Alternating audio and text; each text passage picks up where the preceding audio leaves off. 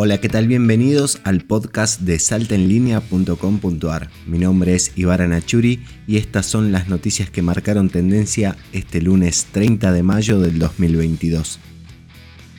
Preocupa el desabastecimiento de gasoil en Salta. La falta de combustible afecta no solo a las actividades productivas de toda la región norte del país, sino también a los servicios públicos, el turismo, el transporte por mercaderías, frutas y verduras, entre otros. Inauguraron un proyecto de litio que invertirá casi 600 millones de dólares en Salta. El gobernador Gustavo Sáenz, junto a las autoridades de Ganfen Lithium, inauguró el inicio de la construcción de la planta en el salar de Yuyayaco, con la creación de más de 1.700 empleos, se proyecta otra planta en el Parque Industrial de Güemes y prevé una producción de 20.000 toneladas anuales de carbonato de litio para exportación. Condenaron a prisión perpetua para el femicida de Agustina Nieto.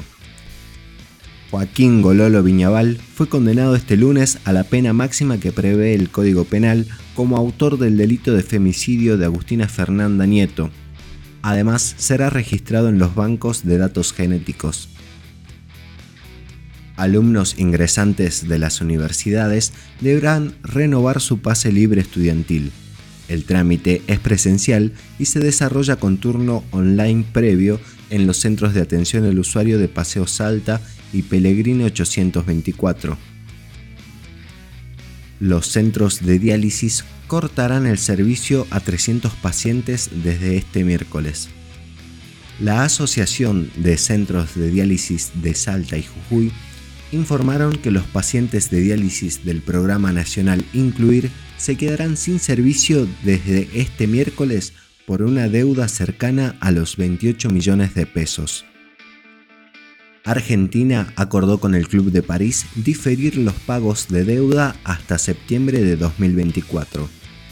El gobierno llegó a un acuerdo con el Club de París para diferir los pagos de deuda hasta el 30 de septiembre del 2024, mientras se avanza en un entendimiento que contemple un nuevo mecanismo de repago de los compromisos, condición que quedará establecida en un DNU que se dictará de forma inminente.